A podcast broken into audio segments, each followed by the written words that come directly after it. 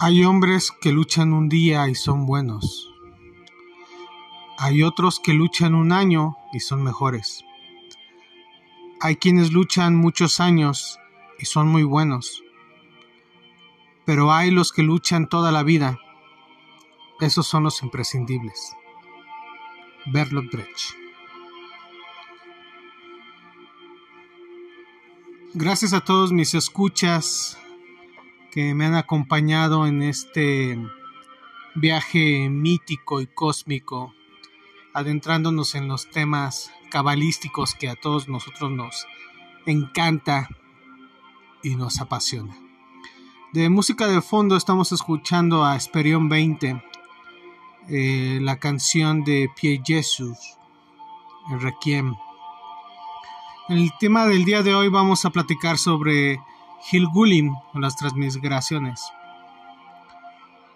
Muchos son los mundos por los que giran y cada giro es maravilloso. De numerosos y ocultos mundos. Pero los seres humanos no lo saben o no perciben tales cosas. Así habla el Sohar 399b acerca de la transmigración por lo general hay tres generaciones de personas viviendo al mismo tiempo en la Tierra. Hijos, padres y abuelos. Son los roles que la gran mayoría de los seres humanos atraviesan durante el curso de una sola vida. Los ritmos de la naturaleza son tales que una nueva generación nace cuando los abuelos ya han pasado la flor de su vida y están comenzando a envejecer, de tal manera que el infante es criado en presencia de todas las edades de la humanidad. En consecuencia, el individuo que está creciendo ve la niñez en la familia, la experiencia de la juventud, la flor de la vida desarrollándose en el mundo, con sus resultados en la edad madura y las reflexiones de la vejez. En un momento de su vida será el más joven, en otro será el que tenga la responsabilidad y en otro será el más viejo, antes que también tenga que encarar a la muerte. Para el ser humano, el nivel natural, la muerte es el final de la vida porque no ve más que un cuerpo asiático.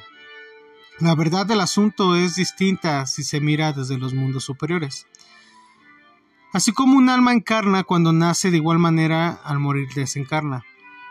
En términos cabalísticos, esto quiere decir que el cuerpo asiático deja de existir como un organismo y se disuelve de nuevo a su fuerza y forma elementales, mientras que la conciencia de la columna que en medio se retira hacia arriba a Yesirat, dice la tradición que esto produce una resonancia a lo largo de todos los mundos, aunque usualmente no se perciba en cuanto a lo vegetal y lo animal.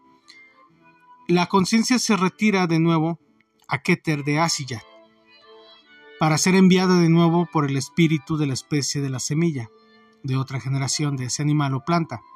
En el caso del ser humano, de hecho, un ser angélico que camina sobre la Tierra, la situación es diferente.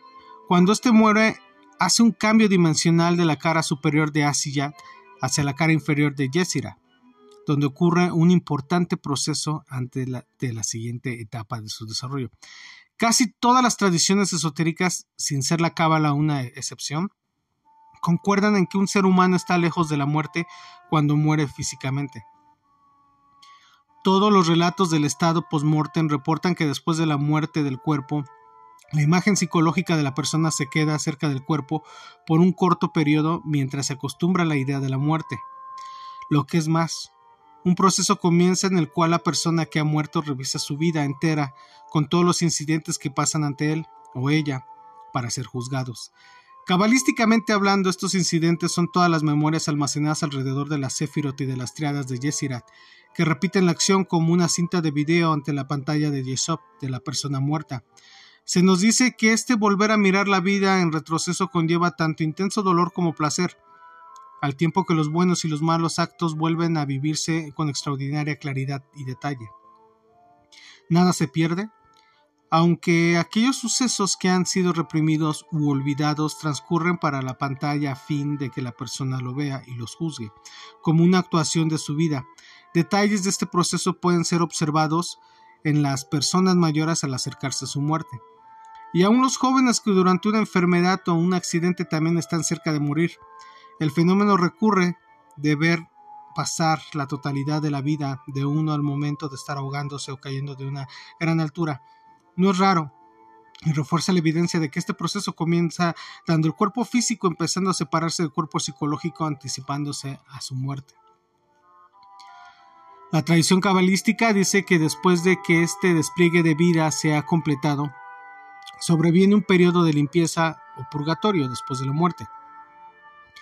De nuevo, esto ocurre en Yesira, donde se almacenan durante la vida todos los desequilibrios y las imperfecciones. Se dice que el proceso varía entre la dificultad y el dolor extremo, dependiendo de los sucesos y de cuántas leyes han sido transgredidas. El resultado de esta purificación, que primero toma lugar en la triada del alma de Hebura, Tiferet Geset, es el juicio y la misericordia que ejecutan los individuos en sí mismos.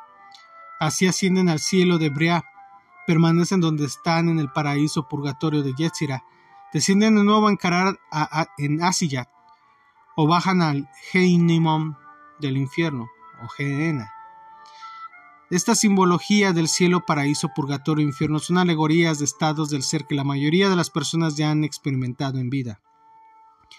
Si dichas personas se elevan para entrar al reino de los cielos, usualmente han contemplado ya un largo ciclo de vidas en la que ha habido una lenta evolución o han obtenido por medio de un esfuerzo consciente una rápida ascensión durante algunas vidas o mediante una sola extraordinaria.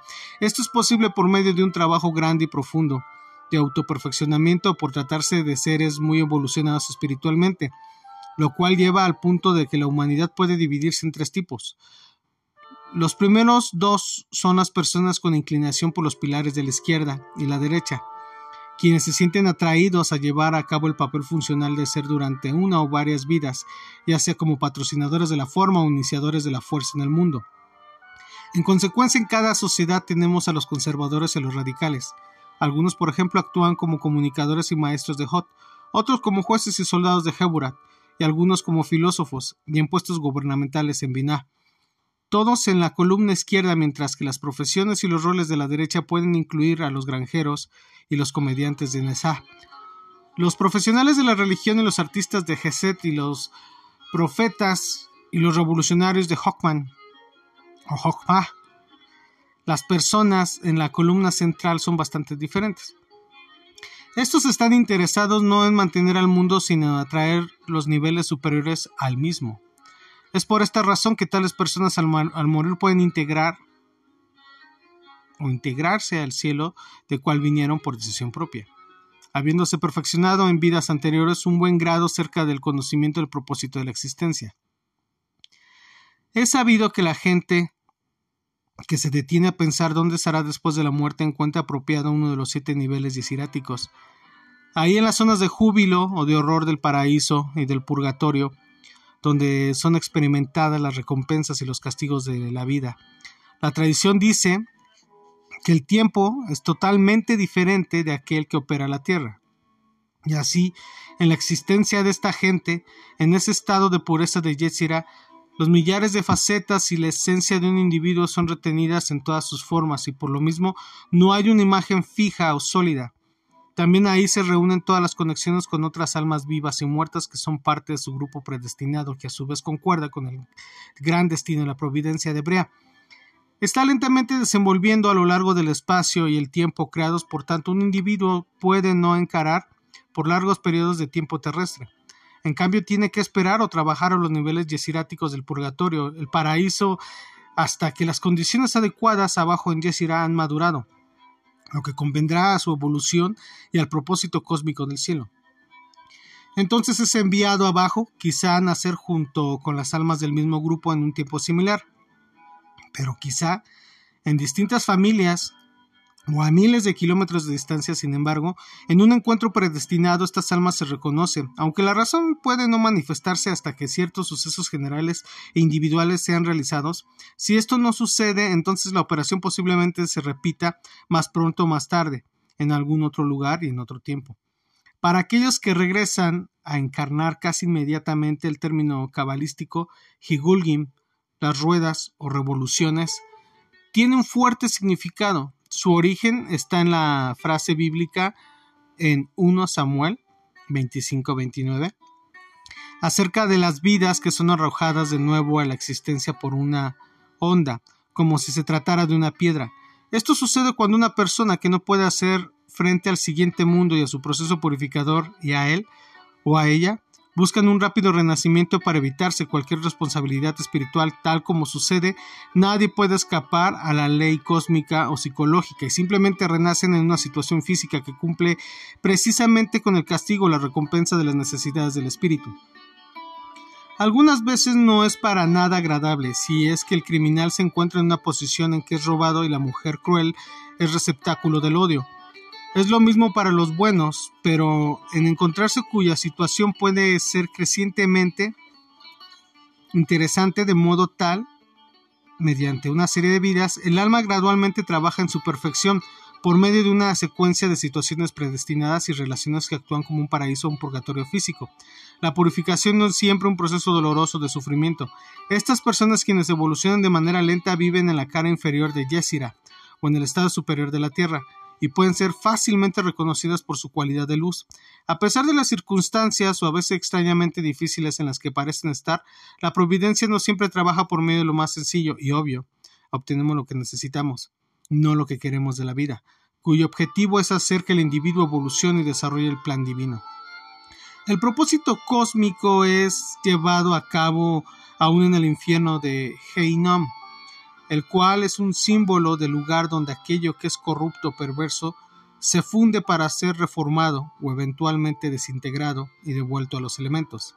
Se dice que hay siete niveles en el árbol del infierno y que estos se dividen en dos caras de impureza. Los palacios superiores de suciedad, como son llamados los sitios donde residen quienes han cometido pecados redimibles, lo cual significa que no han perdido la posibilidad del rescate. Si pueden disolver el bloqueo o la situación torcida que los colocó en estado de infierno. Un ejemplo de esto puede verse en el criminal que sabe que está infringiendo la ley y sin embargo prosigue hasta que lo atrapan. Vida tras vida vive la mayoría de su existencia en prisión, hasta que de pronto ve que esto solamente lo está conduciendo más profundamente al infierno y más lejos quizá de su esposa e hijos y de la humanidad ordinaria. Con esta reforma, aunque leve empieza el movimiento ascendente y eventualmente podrá si persiste entrar al nuevo mundo de evolución general y hasta intentar llegar a las puertas del cielo, las cuales más de un criminal convertido en santo ha logrado abrir. El infierno superior mencionado corresponde con la cara inferior de Asiyat. El infierno inferior o verdadero Heininom va más allá del Malkut de Asiyat. Es el límite de a quienes solo importa su persona, cuya voluntad propia es de capital importancia y cuyos deseos deben ser cumplidos sin tomar en cuenta el costo que ello implique para los demás o para el universo. Ellos son su propio Dios y el mundo gira a su alrededor. Esta es una ilusión y por lo mismo la verdadera vida se retira de ellos por haberla rechazado. Es por esto que se vuelven criminalmente desquiciados o por, por completo obsesivos, habitando una creación irreal mientras decidan habitar en ese universo privado, estarán encerrados en un infierno donde nadie puede sacarlos excepto Dios, quien les otorga un gran ciclo cósmico para salir de este predicamento autoimpuesto antes de liberarlos. Junto con todos los seres creados en el júbilo de la Shemitah, al final de los días estas personas están realmente muertas y condenadas, ya que están fuera de la creación general y de la evolución en el llamado foso. El ciclo de la vida y la muerte opera en una secuencia y en consecuencia la mayoría de las almas regresan repentinamente a vivir en la tierra para adquirir la experiencia que no pudieron tener en el nivel de Yesira. Esto debido a la tensión creativa existente entre el cuerpo angélico de la psique y la situación física de la tierra que hace posible las cosas imposibles en los mundos inmateriales superiores. En términos cabalísticos de Asiyat, el reino de la acción, el libre albedrío de la humanidad encarnada puede realizar eventos que afectan el macrocosmos de manera que ningún espíritu o ángel puede hacer a pesar de su poder y su influencia en los mundos superiores. Estos eventos son llevados a cabo en la evolución general por medio de los Gigulim, en la continua transmigración del alma humana por medio de los innumerables cuerpos y distintas clases de sinos a lo largo de milenios. Por tanto, mediante la cadena de una miriada de vidas, el espíritu de Adán es lentamente manifestado en el nivel físico del universo. El proceso se magnifica un millón de veces por la constante explosión demográfica de la Tierra y conforme más y más almas se encarnan para ayudar a, Sillata a reconocer la inminencia de Dios mediante la imagen que la humanidad tiene de su Creador. Así que, mis estimados, aquellos profetas locos o gente enferma que diga o justifique sus creencias diciendo que pertenecen a alguna rama de alguna filosofía, por ejemplo, en el satanismo, es porque esa gente realmente no ha entendido su conciencia y no saben de lo que está hablando. Y no solo en el mundo del satanismo, ¿eh? también lo podemos encontrar con muchos cristianos, muchos católicos, muchos judíos y muchos islamitas, hasta budistas, mucha gente que según practica sus escrituras, hay hasta gente babosa, no, no encuentro otra definición, en donde piensa que adentrándose a, analizar a la Biblia, que ha sido el, libro más con más modificaciones y versículos quitados, eh, por eso hay tanto libro apócrifo, piensen que esa es su verdad. Pero para eso lo vamos a platicar en el siguiente tema, que es la providencia y el libre albedrío. Mi nombre es Ilich Luna, si te gustan estos podcasts, ya sabes, recomiéndalos para gente que quiera despertar su conciencia. Si no te gustan, pues no hagas nada, así como no haces nada en tu vida. Que tengas una excelente tarde, día, noche.